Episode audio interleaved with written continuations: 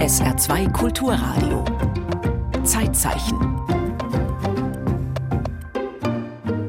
Stichtag heute 21. Dezember 1968, die Uraufführung von Spiel mir das Lied vom Tod in Italien.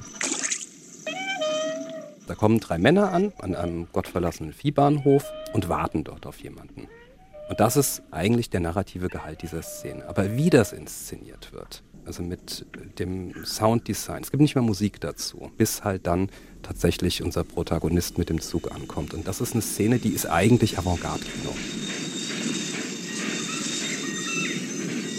Ja, ich bin Harald Steinwender. Ich habe über Sergio Leone promoviert und mich entsprechend lange auseinandergesetzt, auch mit Spiel mir das Lied vom Tod. Und ich arbeite beim Bayerischen Rundfunk mittlerweile in der Spielfilmredaktion, wo wir natürlich auch immer wieder die Leone-Filme zeigen auf unserem Sendeplatz Classics.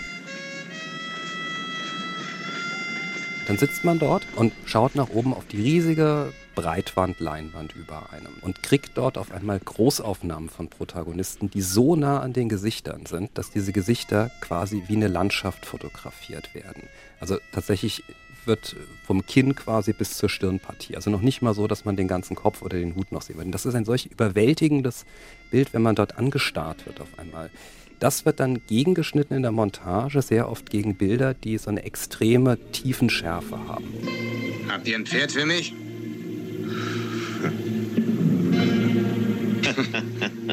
Mich hier so umsehe, dann sind nur drei da. Was sollten wir denn tatsächlich eins vergessen haben?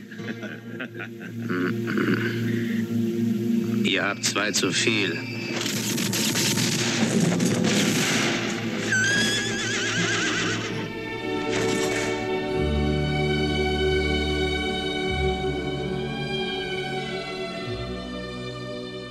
Am 21. Dezember 1968, heute vor 55 Jahren, fesselt eine unbekannte Reglosigkeit das römische Premierenpublikum. 14 Minuten lang fast völliger Stillstand in der Wartehalle des Todes. Ein quietschendes Windrad, knackende Fingerknöchel, eine Fliege, die einem unrasierten Revolverhelden über die Wange krabbelt. Dann die Geschichte mit der Fliege. Sie flog herum und landete im Gesicht von einem der drei Killer. Wir haben es anfangs mit einer Attrappe versucht, aber es hat nicht funktioniert. Der Kameramann Tonino Delicoli. E also hat Sergio Leone beschlossen, etwas Honig auf die Lippe des Schauspielers aufzutragen, um eine echte Fliege anzulocken. Und das hat funktioniert. Allerdings war die Fliege, die dann mit der Pistolenmündung gefangen genommen wird, nicht echt.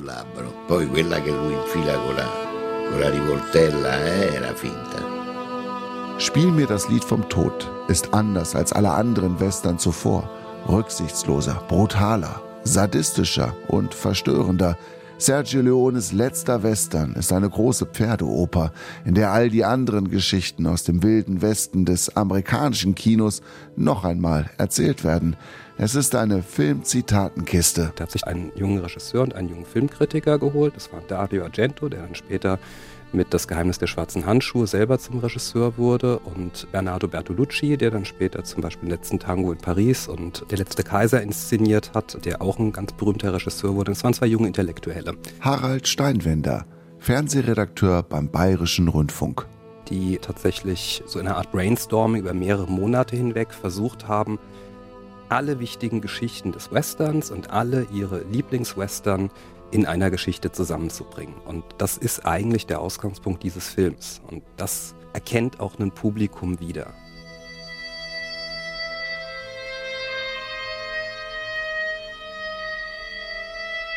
Es gibt Charles Bronson als einsamen Rächer mit Mundharmonika und schnellen Händen, der mit einem dunklen Geheimnis und ungestillter Rachsucht durch die lebensfeindliche Wüste Arizonas streift. Bronson war ein stiller Typ. Wenn man ihn bat, stehen zu bleiben, blieb er stehen. Wenn er ins Bett gehen sollte, ist er ins Bett gegangen. Und wenn er essen sollte, dann hat er gegessen. Gefällt dir der Stoff nicht, Mundharmonika? Kommt mir bekannt vor. Ich habe schon mal drei solche Mäntel gesehen. Sie haben am Bahnhof auf jemanden gewartet. Na und?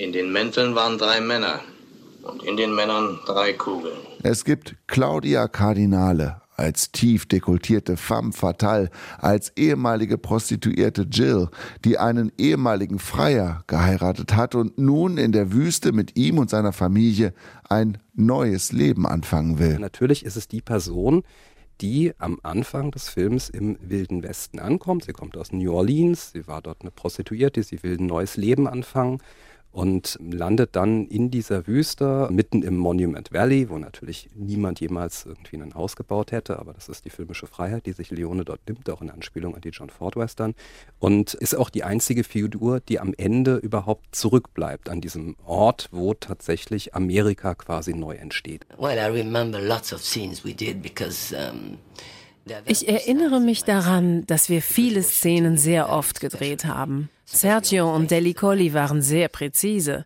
weil sie in einer speziellen Art und Weise gedreht haben. Das galt besonders für die Gesichter der Schauspieler.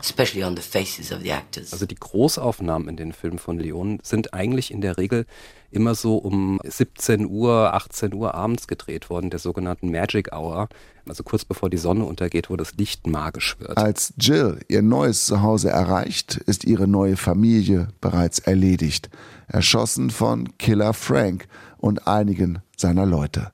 Drei Kinder und ihr Vater, die die neue Stiefmutter mit einem Fest begrüßen wollten, liegen nun auf den Festtagstischen aufgebahrt, Spätestens hier bricht Leone auch mit den letzten Sehgewohnheiten seiner Zuschauer, denn dieser monströse Frank wird gespielt von Mr. Good Guy, vom damals beliebtesten Schauspieler der USA, der als aufrechter, bibelfester Siedler dem wilden Westen schon so oft ein bisschen Menschlichkeit abgetrotzt hatte.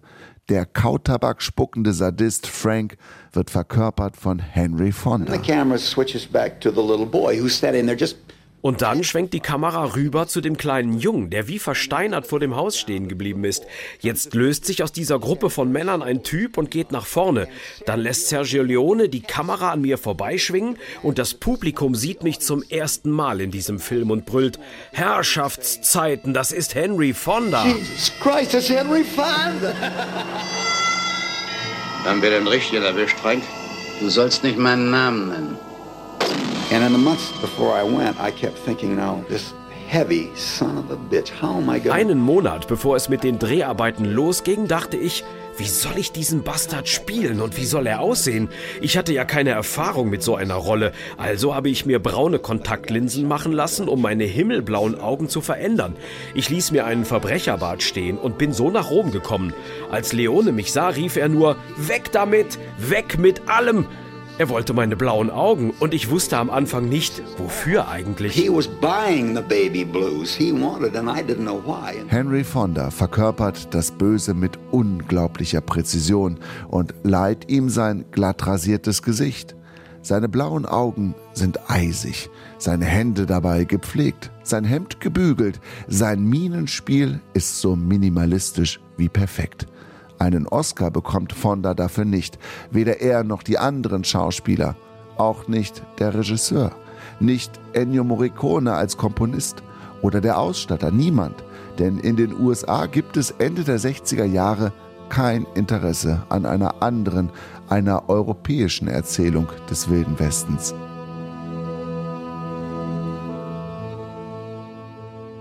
Sergio Leone weiß um die Westernmüdigkeit in den USA. Er will diesen Film deshalb eigentlich auch gar nicht mehr machen. Er möchte stattdessen einen großen amerikanischen Film über die Zeit der Prohibition drehen. Ich wollte es war einmal in Amerika machen. Aber als ich in Amerika ankam, da hieß es, mach noch einen Western. Und dann lassen wir dich den anderen Film machen. Also dachte ich mir, dann mache ich einen Western, der komplett anders wird als die anderen.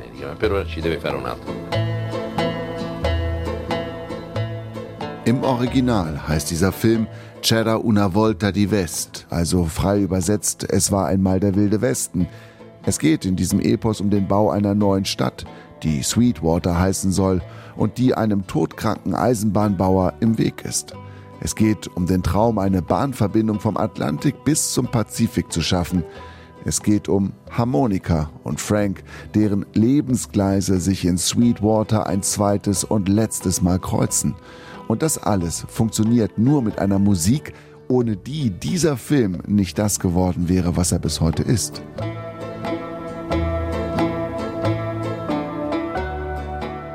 Ennio Morricone und Sergio Leone sind gemeinsam in die Schule gegangen, haben sich dann aus den Augen verloren, dann wieder getroffen und haben eigentlich eine kongeniale Partnerschaft eingegangen. Also die Filme von Leone sind eigentlich ohne die Musik von Morricone nicht vorstellbar.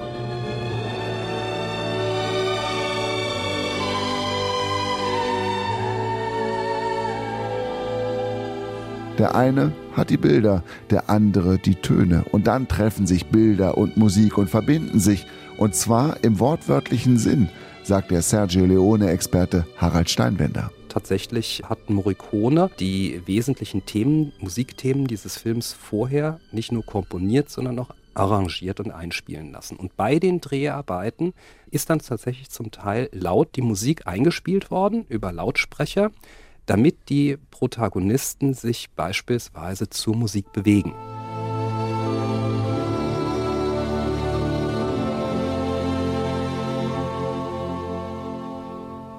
In Europa wird Sergio Leones Meisterwerk direkt nach der Uraufführung gefeiert. Allein in Deutschland lassen sich 13 Millionen Menschen bis zum großen Finale fesseln. Natürlich ein klassischer Showdown, vorbereitet durch schemenhafte Rückblenden, die Leone immer wieder in die Handlung eingestreut hat.